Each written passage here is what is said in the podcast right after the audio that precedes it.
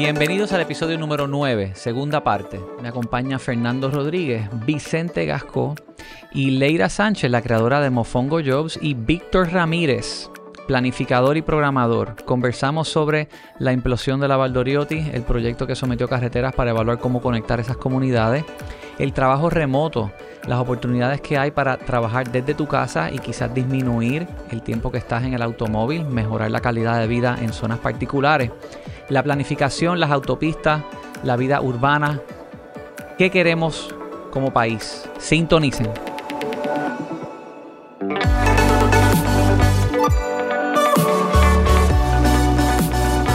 Bienvenidos al episodio número 10 del Urbital Podcast. Me acompaña Fernando Rodríguez. Saludos. Y junto con Fernando tenemos a tres invitados especiales hoy. Vicente Gasco, que va a estar, estuvo en el episodio anterior sobre hablando de 3D printing. Saludos nuevamente. Y me acompañan Leira Sánchez, eh, Hola. ingeniera mecánica, programadora y la creadora de una página que, que está creando mucha conmoción, Mofongo Jobs. Vamos a hablar un poquito de eso y su impacto. Y mi amigo, planificador, programador, eh, Víctor Ramírez. Saludos. Víctor me convirtió a mí en un fanático de abandonar los carros y promover el transporte colectivo y transformar las ciudades. Y, y pues lo invito para hablar un poquito sobre temas recientes que, que nos enteramos que se sometió un proyecto para implosionar la Valdoriotti. Evaluar quizás Yo creo que va a evaluar cómo implosionarla. Evaluar cómo implosionarla. ¿Lo sometió carretera fue? Me imagino, carretera. Por autoridad. Nosotros llevamos tiempo y yo recuerdo tener estas conversaciones con mi padre cuando estaba el tapón de Camino Isla Verde y se hacen estos elevados y era toda la, ay, había que hacerlo, eso resuelve el problema del tráfico.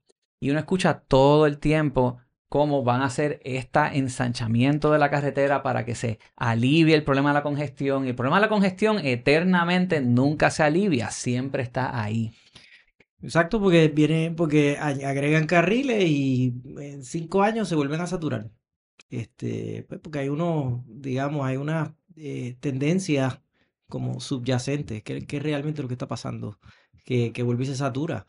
Pues la gente está escapando de la ciudad eh, en gran parte porque están buscando precios de vivienda más baratos, más asequibles. Este, entonces tú le haces la carretera para que la gente se mude más lejos y, y eventualmente esa, es inevitable que van a terminar saturando las vías, cada vía nueva que se construye. Entonces, pues ya, eh, eh, ya atamos el problema de la transportación con el problema de, vivienda. Entonces debemos pues, buscar la forma de que, de, que haya vivienda asequible donde, donde la gente pues, este, se desenvuelve en sus actividades, como en el trabajo, el trabajo, recreación. Este, tenemos un, pues, una situación donde ahora mismo la gente se ve forzada a buscar eh, viviendas eh, lejanas a donde se desenvuelven sus demás actividades. Y, esa es la causa, eh, la causa subyacente de- del tapón. Entonces, tú vives en un lugar donde estás completamente dependiente del automóvil, pues el tapón es, es parte de donde vives. Es, es parte de donde vives, una parte, dice, ah, yo vivo en tal sitio, es bien chévere, excepto por el tapón. Pues el tapón es parte de donde vives, porque es, es dependiente, completamente dependiente del automóvil. Tú tienes que montar un automóvil para hacer todo desde allí. Por lo tanto, tú vas a vivir, básicamente vas a vivir en condiciones de tapón. Si no, si no ha llegado el tapón a tu área todavía, va a llegar eventualmente. Actualmente en Puerto Rico hay más de 300.000 unidades declaradas estorbos públicos o, o estructuras que están abandonadas, cascos urbanos. Ese, en parte porque precisamente se, se fomentó una, una política de desarrollar el, el Hacia afuera. el. Exactamente. Un, un desparrame, el desparrame urbano de desarrollar, de construir hacia afuera, que trae un- un- una serie de problemas. Este, ahora mismo, por ejemplo, están eh, ensanchando la, la carretera 30. eh, la carretera 30 y, y esta mañana estaba, estaba refrescando la memoria con los episodios antiguos del podcast y vi lo de eh, García Pelati, por ejemplo, que están hablando, bueno, estaban hablando específicamente de, de la, de la cuenca de Carraízo. Bueno, están ensanchando la 30 Por- Pues ¿por qué? Porque se ha formado tapón, porque la gente se está mudando por toda esa área. ¿Dónde queda la 30? Esa es la cuenca de Carraízo. ¿Entiendes? Con, con ese ensanche terminan construyendo más urbanizaciones por allá abajo. Que dicen, ah, bueno, ahora se alivió el tapón por un poquito. ah, Ok, construimos una urbanización nueva, que este es, este es el momento donde la construcción está cogiendo auge de nuevo. Y entonces, pues toda esa sedimentación termina depositada en carraízo y, y se reduce la capacidad, se reduce la capacidad, entonces dependemos más del supertubo. ¿Entiendes? Antes no había, antes no había el super, antes obviamente no había el supertubo, pero hubo que construirlo precisamente porque Carraízo había perdido su capacidad. O sea, la capacidad, yo, o sea, no me acuerdo de los números ahora mismo, pero yo, leí, yo leí un estudio que la, capacidad de Carraízo desde de su origen había perdido fácilmente más de la mitad de su capacidad original. Una limitación para rehabilitar los edificios en cascos urbanos, tú me habías mencionado que era el, los requisitos de estacionamiento. Sí, em, sí, y eso inclusive, mira, yo em, de lo que he visto del, de, por ejemplo, de lo, del reglamento conjunto que están tratando, que están tratando de impulsar. Que es nulo. Yo sé que es nulo, pero, lo, pero lo, vuelven, lo vuelven y lo sacan. E, eventualmente algo va a ocurrir. Eh, inclusive también probablemente el reglamento conjunto que había en 2010 probablemente lo tiene también. Eh, pero sí, cada vez que cuando estaba saliendo una versión nueva del reglamento conjunto que estaban tirando, pues yo debemos chequear, ok, vamos a chequear a ver cuáles son los, los requisitos de estacionamiento. Sí, los tienen ahí, inclusive en el plan, en el plan de Santurce. Santurce, que es que es, una, que es un distrito que se desarrolló en torno al trolley que había en la primera mitad del siglo XX, este, tiene, impone requisitos mínimos de estacionamiento para tú tener un negocio o para tú poder construir vivienda. Entonces, si una, exacto, entonces pues, Tiene una estructura que está ya abandonada, no cumple con... con no, no, es que lo hacen más costoso, es, es, básicamente, solamente dejas para la construcción de viviendas, solamente dejas, tú sabes, tienen que ser proyectos grandes, porque lo, pones trabas para que se construya. Hay que mejorar el transporte colectivo. Entonces, exacto. Entonces, obviamente está el eje de la Ponce de León, que era el, el, la misma ruta del trolley desde principios del siglo XX. Está ahí. O no necesariamente requerir ese, las cantidades de estacionamientos para los edificios existentes. Porque hay una realidad, ¿verdad? Digo, me, me puedo equivocar.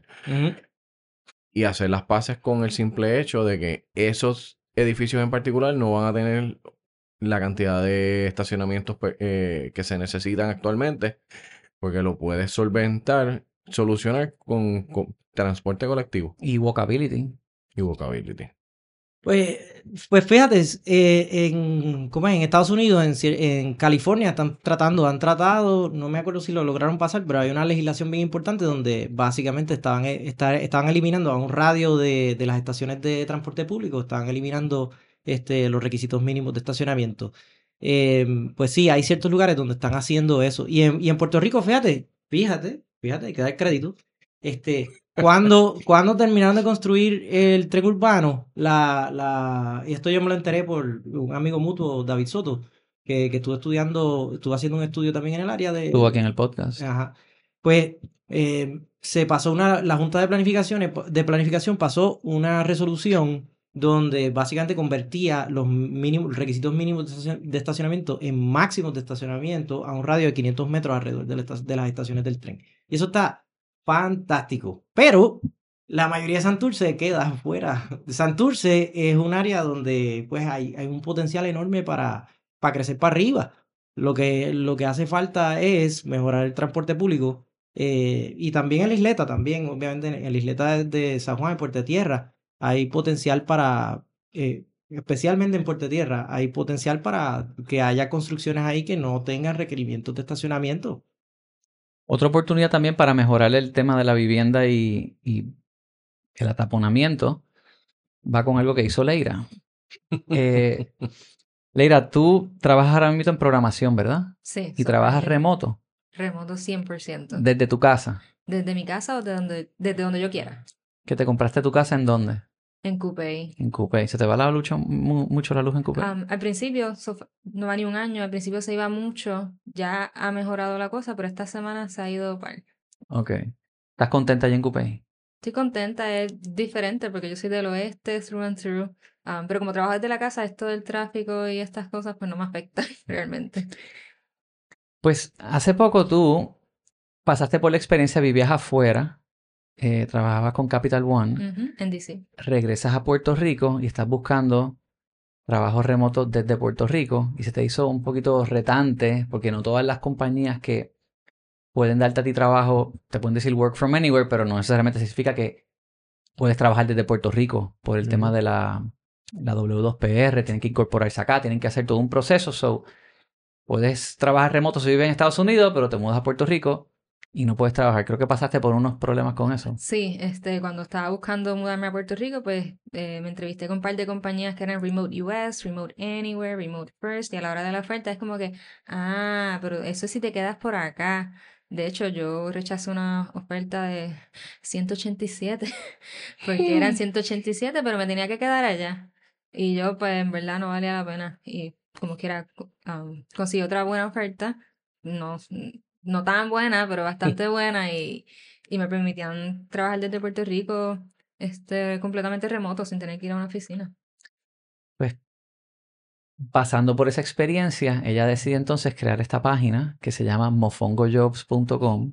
¿De dónde sale Mofongo Jobs? Pues mira, originalmente yo quería que se llamara workfrompuertorico.com, pero algún compatriota ya compró ese domain um, y yo quería que fuera algo fácil de recordar, fácil de escribir y fácil de compartir. Y anteriormente lo que me lanzó a mí a aprender a programar, porque pues soy ingeniero mecánico primero que todo, eh, fue una idea de un juego que yo tengo que se llama Mofongo Mission. Um, y pues me fui ahí con el branding Mofongo Jobs. Todo mundo, ah, y es bien puertorriqueño, así que yo todo lo que estoy haciendo ahí es para los boricuas. Así que pues. El que Pero mira, funcionó porque la primera vez que escuché el nombre a mí no se me olvidó. O sea, de hecho, lo que te mencioné ahorita, eh, yo escucho Mofongo Jobs y es como que, espérate, yo necesito saber qué es esto. Entré a la página y empecé a buscar la historia y todo. Y ya, ya sé que existe, o sea, no se me va a olvidar ese nombre. y tú empezaste con, creo que 30... ¿Cuántas empresas empezaste y con cuántas empezaste y por cuántas vas? Este, pues mira, la idea original era, yo tengo una lista de compañías que yo sé que me dejan trabajar desde Puerto Rico, en tech específicamente, porque eso es a lo que me estoy dedicando, eh, y eso incluía compañías locales eh, y compañías pues remotas desde Puerto Rico. Um, y yo sabía que mis compañeros, mis amistades también tenían su propia lista. Pues entonces, ¿por qué no la unimos? Y así, we cut out the middleman este, y crecemos nuestra lista. Así que yo hice una lista en Google Sheets, la puse en Twitter tenía como veintipico, no llegaba a treinta, de este, compañía que yo conocía que contrataban programadores y te dejaban vivir en Puerto Rico. Ese era el único requisito y sigue siendo el único requisito. bueno, más o menos. Este, y pues nada, diría yo que eso fue más o menos viral, eh, por lo menos bajo mi definición, pero entonces la gente también empezó a añadir compañía, empezó a hacerme preguntas a mí, pedirme consejos y qué de la ley 52 y de los beneficios, cómo funciona. Yo, espérate, espérate, yo tengo que... Esto evolucionó. Sí, y entonces pues para compartirlo tú tienes que tener el link del spreadsheet, eso era un poquito complicado, así que pues Así salió Mofongo Jobs y ahora tengo más de 151 compañías en la lista. Wow. Más de 151 empresas, ¿cuántas plazas más o menos? Este tenía como 300 la última vez que chequeé. 300 plazas de trabajo remoto. La pandemia también cambió un poco el formato de uno poder trabajar a distancia.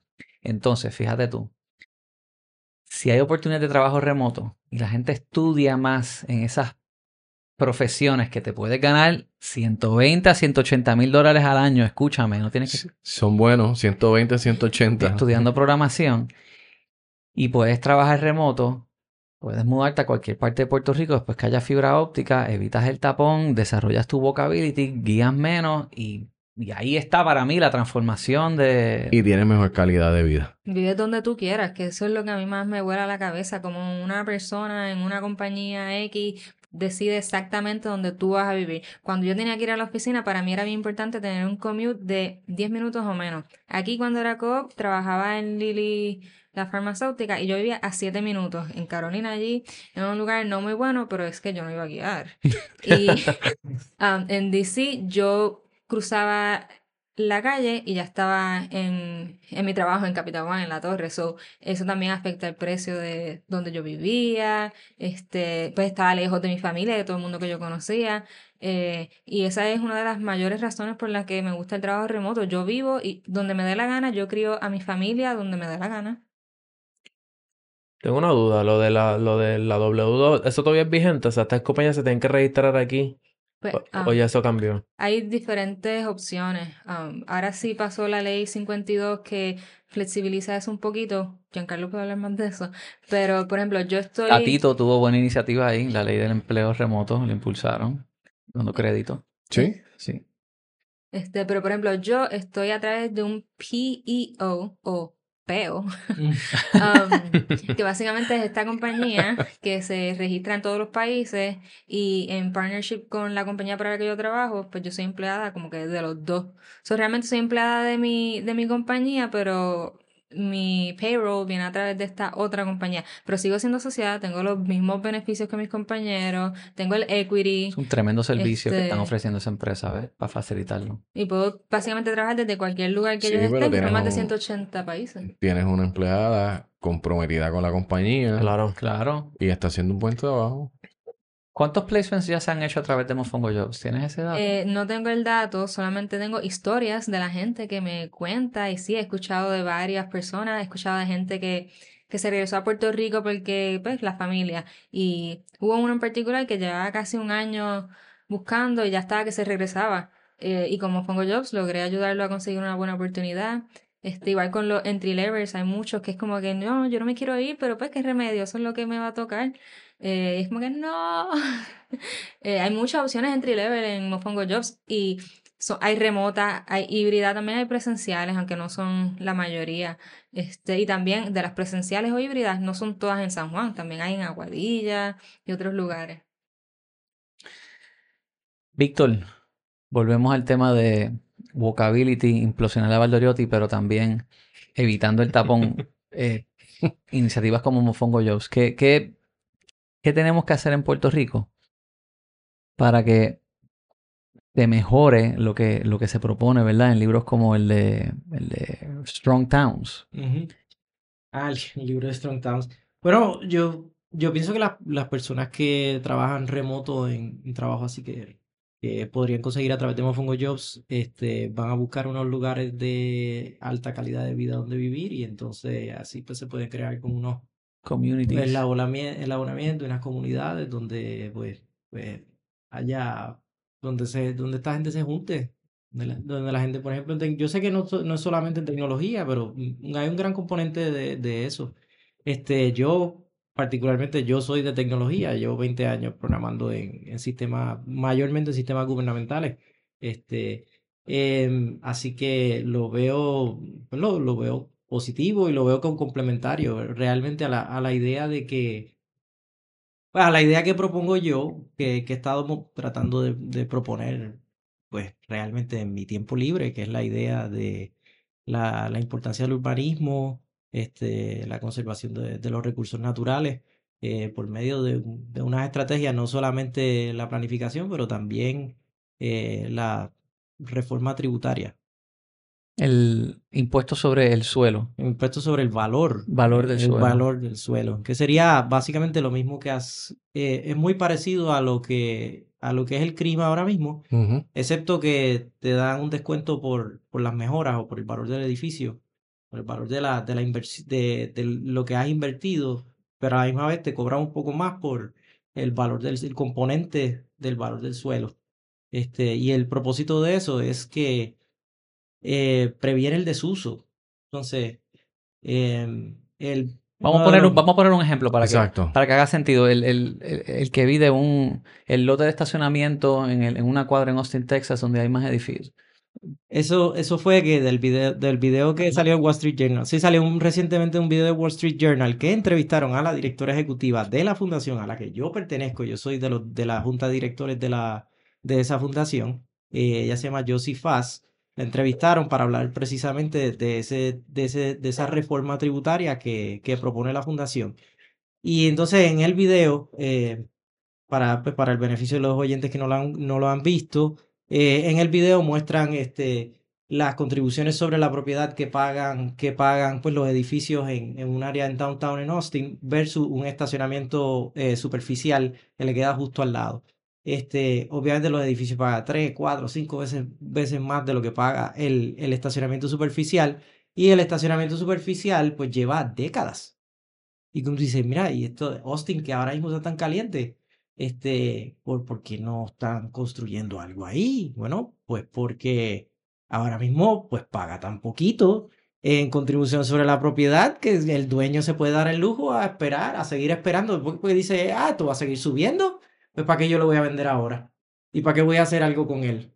este, si no me, si no me cuesta tenerlo así. Yo con lo que cobro con, con la tarifa de, estacionamiento, pues me da para pagar el property tax, así que yo no tengo que hacer nada con él. Y así es que se aguanta el, el desarrollo de, de las zonas urbanas. Y entonces, no solo, bueno, aquí hay un montón de ejemplos. O sea, estaban hablando del casco urbano de Río Piedra. En el casco, dentro del casco urbano de Río Piedra hay lotes de estacionamiento superficial y lotes completamente en desuso.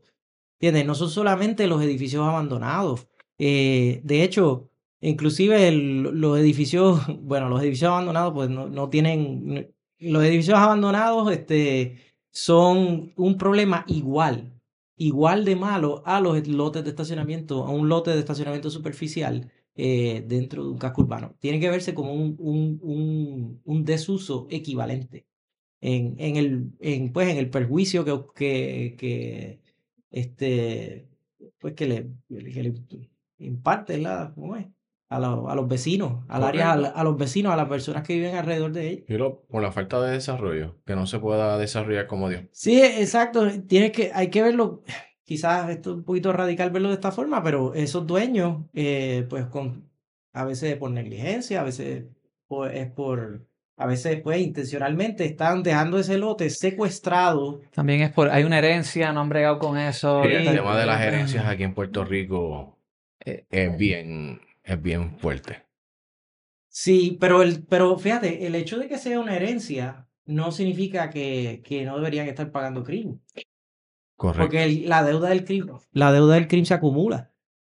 La deuda del crimen se, debe, se debería ir acumulando. Y, y también, pues, este, no solamente es la, la, manera en que se tributa por el, por el uso de la propiedad, por, el, pues, por, la, por la propiedad, sino también, obviamente, la fiscalización de, de, del cobro Exacto. Que, que hace el.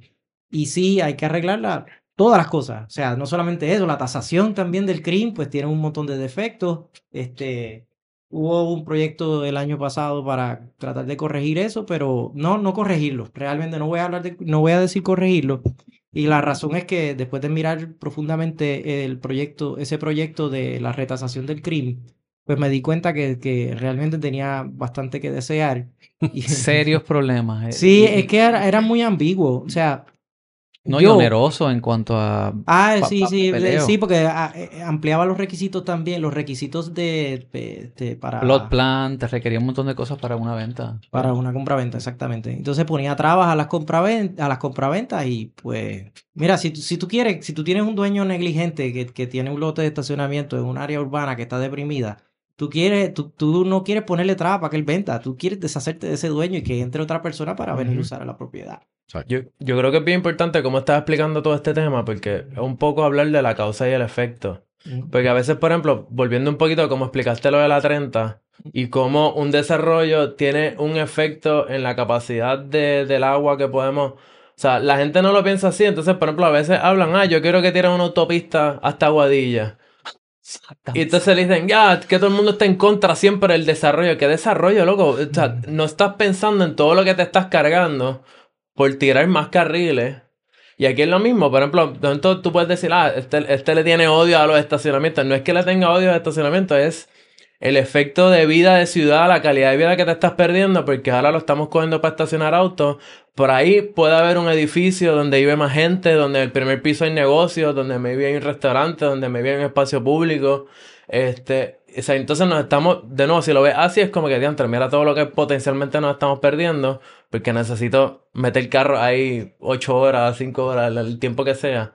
eh, hacen esa autopista Guadilla, la gente deja de pasar en la luz de atillo, van a seguir por la autopista, entonces en algún punto van a hacer una salida con tres locales freestanding, un Wendy's, un Burger King, un McDonald's, que son los que pueden pagar.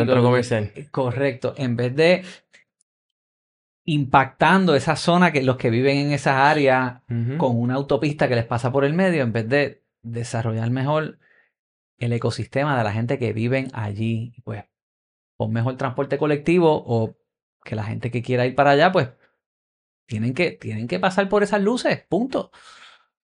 Bueno, ok, aquí vamos, vamos a entonces vamos a entrar un poquito en detalle. Este, no es que, no es necesariamente que construya la autopista, sino dónde pone la salida, ¿entiendes? Cuando, cuando pones, este, cuando deciden construir una autopista nueva, en el punto donde ponen una, donde ponen una salida de la autopista, ahí pues los dueños, y probablemente, y no es coincidencia, los dueños de las propiedades alrededor de esa salida los convertiste en millonarios. Esa persona, eso le van a vender y, y se lo van a vender a, o lo van a construir ellos mismos, eh, básicamente lo que dijo Giancarlo, un, un strip mall, un océano de estacionamiento con unos... Eh, con unos este, establecimientos, establecimientos este, comerciales eh, que básicamente, como lo han hecho, la, la topología de la, de, la, de, la construcción de autopistas es que pues realmente la autopista es de, digamos, de San Juan a Ponce. Pues entonces hay un montón de pueblos de por medio. Pues entonces lo que hacemos es una salida, una salida en las afueras de cada pueblo.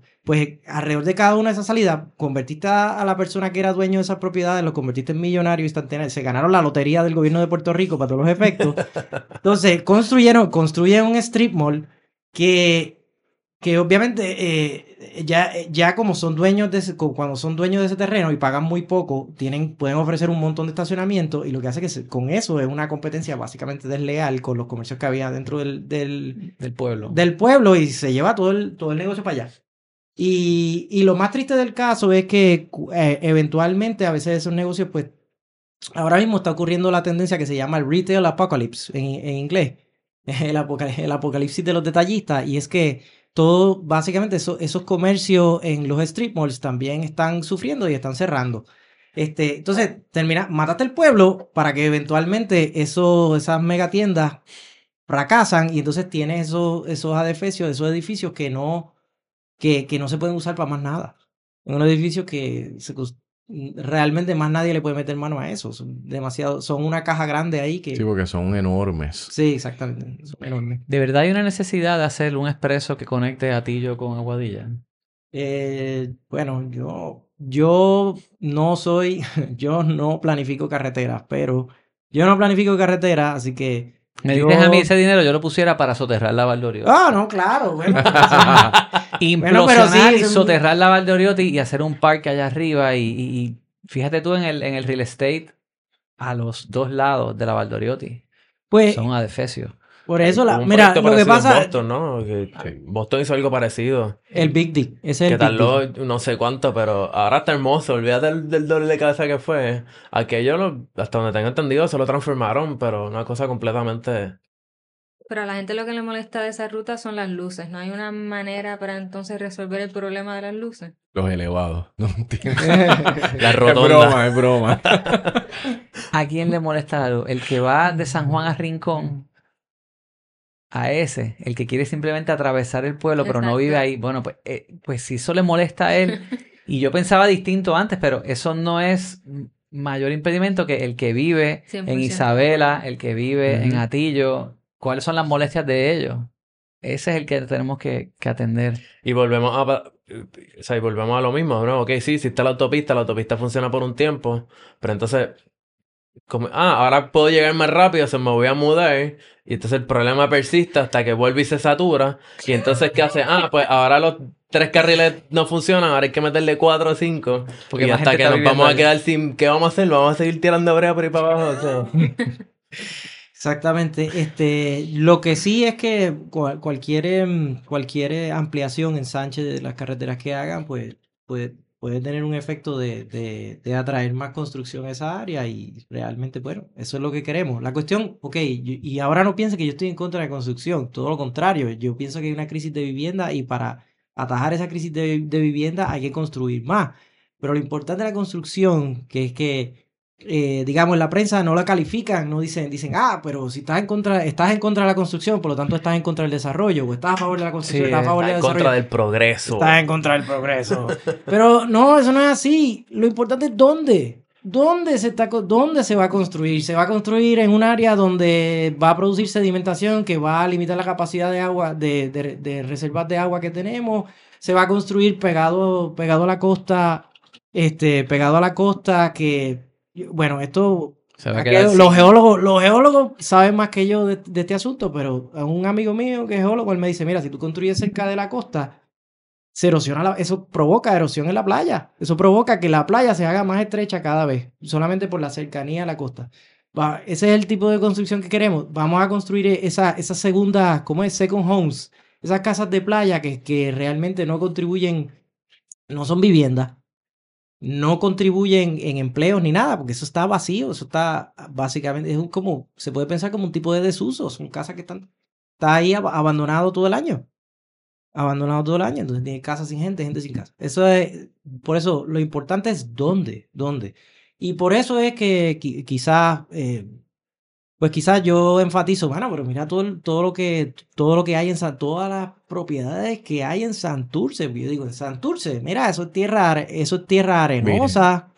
Eh, eso es tierra arenosa, no está, no está bajo agua como ciertas partes, como, como ciertas partes de condado. A Torrey. O, o a Torrey. Este, tiene su poquito de elevación que. Entonces, eso Mano, para vivienda y tiene un eje que fue construido para transporte público. Ahí lo que tiene que pues, aumentar la frecuencia. Tú tienes ahora mismo una guagua que en 2015 bajaron la, la, la de la Ponce de León, que esa, esa es la misma ruta del trole que había desde principios del siglo XX. Eh, en 2015, la autoridad de carretera le bajó la frecuencia a la mitad, de una vez cada 10 minutos a una vez cada 20 minutos. ¿Entiendes? Tú puedes tener eso si tú tienes ahí una frecuencia buena, eh, un servicio bueno. Y confiable. Confiable. Eh, fíjate, la ruta con todo y eso, con la frecuencia, aumenta, a pesar de que bajaron la frecuencia, con todo y eso, la, o sea, con todo eso es, bastante, es confiable. O sea, realmente esa ruta es la única que corren decentemente. Le hace falta frecuencia. Tú eres originalmente de San Sebastián. San Sebastián. San Sebastián. Moca. Moca, debajo de Isabela, al otro lado está Lares y abajo está Las Marías. Ok, y para llegar a San Sebastián, ¿por dónde te vas? ¿Por el norte o por el sur? por el norte, porque es, es, noroeste, sur, y por el sur sería una vuelta boba. ¿Te molesta mucho el tramo de Atillo hasta San Sebastián? No, de hecho lo prefiero. Ah, ¿de verdad? Sí. Yo soy de esta gente rara que le gusta las luces, como que un break para estirarme y cambiar la canción. el teléfono. Sí. y, y siento menos presión. A mí no me gusta guiar mucho, como he dicho anteriormente, y como que son dos carriles nada más, es menos revolú, menos presión. Si tengo que pararme a comer o lo que sea. Pues ¿Tienes algún, un lugar preferido donde paras por allí de camino? Yo trato de no parar, pero este, nada, mi amiga vive allí mismo en, en Arecibo, en la misma 129, que es por donde bajo. Eh, y a veces paraba ahí cuando nos tenía que ir al baño, me daba hambrecita. ¿Y en Coupé tienes walkability? ¿O es? Para nada, necesito un carro para lo que sea. Antes de, de, mudarme para Puerto Rico de nuevo, yo vivía en Arlington, Virginia, y aquello era walkable all the way. Yo tenía mi guagua, encima el train station estaba allá al lado, que cuando iba para la ciudad, pues me montaba ahí y ya no me tenía que preocupar por, preocupar por parking ni nada. Este, pero pero pues yo podía ir a Whole Foods, yo podía ir de shopping, todo a pie y eso es lo más que extraño. Igual, es la misma experiencia que tenía en Mayagüez. Yo estudié en el colegio y yo me hospedaba allí en el pueblo, allí me bajaba de mi edificio, caminaba dos minutos literal y allí estaban las barras que por el día eran restaurantes para ir a comer, este, coffee shops, la misma universidad, el cine, un montón de cosas que yo iba caminando y mis amigos también vivían allí, así que nos encontrábamos. Ahora no, ahora necesito un carro, este, Pero por eso antes de comprar te dije, vive en una zona antes de que compres para que veas si te gusta. Pero a mí me gusta Coupé. Te gusta, pero tienes que dependes del carro. Depende del el, carro. El vocability score de la zona es pero Ahora, ya hablando de Mayagüez, yo creo que, yo creo que van a, hacer una intervención ahí en la número 2, que la autoridad de carretera va a hacerle un ensanche, que sea más, y lo van a hacer, peor, más difícil de cruzar desde el colegio al pueblo. Eh, David Soto lo, lo tuiteó, la compartió en Twitter. Este, cero carril de bicicleta, más difícil para cruzar. Causa y efecto. No, quería, quería mencionar algo, siguiendo por la línea de lo que estaba diciendo. Mano, si en algún momento yo me voy de Puerto Rico, es precisamente por este tema. O sea, yo hice mi maestría en Barcelona, yo viví tres años y pico en Barcelona. Yo tengo una bicicleta, yo voy en bicicleta a todas partes. Y la bicicleta era por, porque sí, porque me encanta correr bicicleta, porque ahí hay buses, ahí hay trenes, ahí hay bicicletas públicas. Eh, yo no extrañé ni necesité el carro en, en ningún momento. Entonces, el efecto que eso tiene en calidad de vida, en salud, o sea, yo me movía caminando a todas partes. Eh, yo hacía todas mis compras, mis necesidades, las hacía a pie. Eh, yo me transportaba en bicicleta a la universidad. yo cogía el tren, pues cuando ya era invierno, que pues, mano, a, las siete y pico de la mañana el diablo va a correr bicicleta con ese frío. so ahí me iba en tren o cogía, o cogía el bus. Eh, y, y, yo creo que a veces la gente no, ¿verdad? A menos que tenga experiencias como esa que o viviste afuera. Porque yo creo que tienes que vivirlo, no es irte de vacaciones, porque al fin y al cabo tú sabes que estás de vacaciones. Pero entonces la gente va a Europa y le encanta Europa. Diablo, qué brutal está Europa. Y no se dieron cuenta que es porque potencialmente quizás estuvieron todo el día caminando.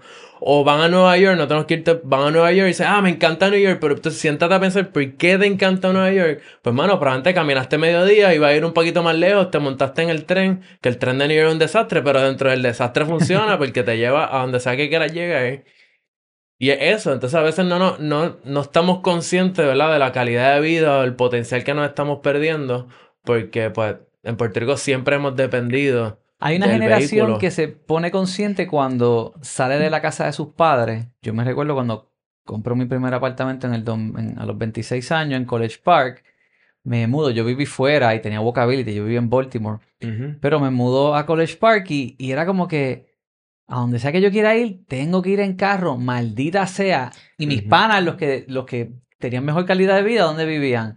Ah, pues se habían mudado para Ocean Park, Viejo San Juan, Condado, porque tiene un poco más de walkability. Y creo que aquí en Puerto Rico todavía hay mucha costumbre del auto, la industria del auto tiene... Bien fuerte. Oye, miden el desarrollo económico de Puerto Rico con la venta de automóviles. Eso es lo más ridículo que existe. Eso no fuera necesario para vivir aquí. Si aquí no se venden, si se venden menos carros hoy que el año pasado, dicen que tenemos un problema.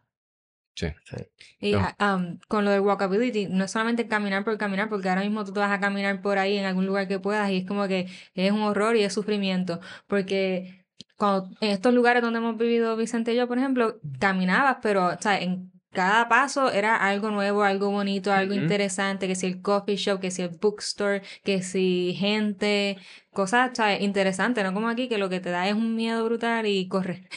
Claro, porque ahí brincamos lo que es la, la planificación, el urbanismo, o sea, la ciudad está diseñada para el peatón, o sea, la mayoría de la gente está caminando, vive su vida caminando, como de hecho en Barcelona hay un concepto que es bien interesante que lo aprendí cuando estaba estudiando allá, que ellos le llaman, creo que es la ciudad de los 10 minutos y la idea es que a eh. donde sea que tú vivas, a 10 minutos, en teoría, tú puedas cumplir con, con, tu, con tus necesidades básicas.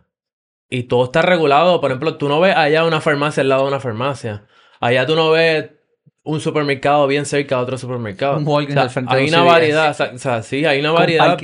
Hay una diversidad de negocios alrededor tuyo, precisamente tratando de fomentar esa idea. Y, y I mean, cuando tú empiezas a pensar en otras cosas, todas las ineficiencias que vienen detrás de eso, o sea, si tienes que transportarte más distancia, es energía que estás consumiendo, es gasolina que estás gastando, es dinero que estás gastando, es tiempo de vida.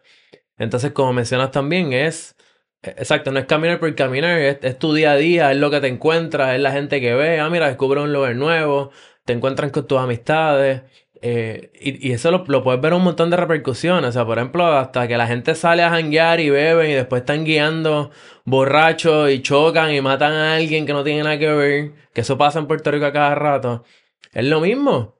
O sea, yo te soy bien honesto. Yo era joven en persona, la gente allí bebía hasta que estaban arrastrándose por el piso, no podían ni caminar. Y no importa porque esa persona se va a montar a un carro y no va a matar a nadie. Worst case escenario, llama a una ambulancia, la ambulancia llega, le ponen IV bag para revivirlo, o los panas lo cargan y se lo llevan, pero no, no hay un, o sea, no hay ni un riesgo. Este... La transformación de Barcelona es bien interesante. Ellos crearon estos super blocks. Como que dentro de una cuadra, pues hicieron cuadras más amplias donde pusieron estos, estos este, trolleys de transporte para, para fomentar que entonces hubiesen menos carros dentro de las cuadras, dentro del super block. Sí, eh, de hecho la universidad donde estudié trabajó ese proyecto, eh, trabajó parte del proyecto del Superblog, donde básicamente dividen la ciudad en, en, nueve bloques o nueve cuadras y dentro de esos bloques pues reducen la velocidad de vida, por así decirlo. Tienes tus, ¿verdad? Tienes tus vías alrededor de estos superbloques, pero entonces la vida dentro de ese bloque es más, más tranquila, a veces limitan el acceso a los autos, Llegó para perdérselo todo, Coral, pero quizás puedes tener la última palabra. Hemos hablado de implosionar la Valdoriotti, de Mofongo Jobs y el trabajo remoto, de imprimir casas en 3D. Eh, y de, la tributación sobre el valor del suelo. De la tributación sobre el valor sobre el suelo. De interesante. Sí, bien interesante. ¿Hay algo que quieras añadir? Que estoy loca por sintonizar y escuchar todo lo que se habló hoy. Hola y adiós. Bueno, con algo más que quieran añadir. Eh, bueno, sí, y es que eh, a mí me preocupa que a veces que uno está hablando de, pues, de calidad de vida y de urbanismo y que la gente piensa, ah, son unos elitistas, son una gente que, pues, que viven acomodados este, y, y, pues, pues no tienen, no, no viven cheque a cheque, pero realmente a eso para que eso se dé, para que ese urbanismo se dé, uno de, los componentes importantes que tiene que construirse más vivienda, tiene que haber más vivienda disponible, porque tenemos una crisis de vivienda. Y esa vivienda pues tiene que estar ubicada en lugares donde haya infraestructura y haya servicios, eh, servicios públicos este, para atender las necesidades. Este, y por eso, por eso eh, esto de la vivienda y del urbanismo y del desparramo urbano y calidad de vida y todo y la transportación, todo eso está relacionado y nosotros, y pues, nosotros no es que estamos siendo elitistas ni nada por el estilo, nosotros queremos que se construya más vivienda. Víctor, gracias siempre por tu insumo. Vicente, Leira, qué bueno tenerlos aquí y compartir. Un placer. Igualmente. Saludos. Llévatelo, Wilton.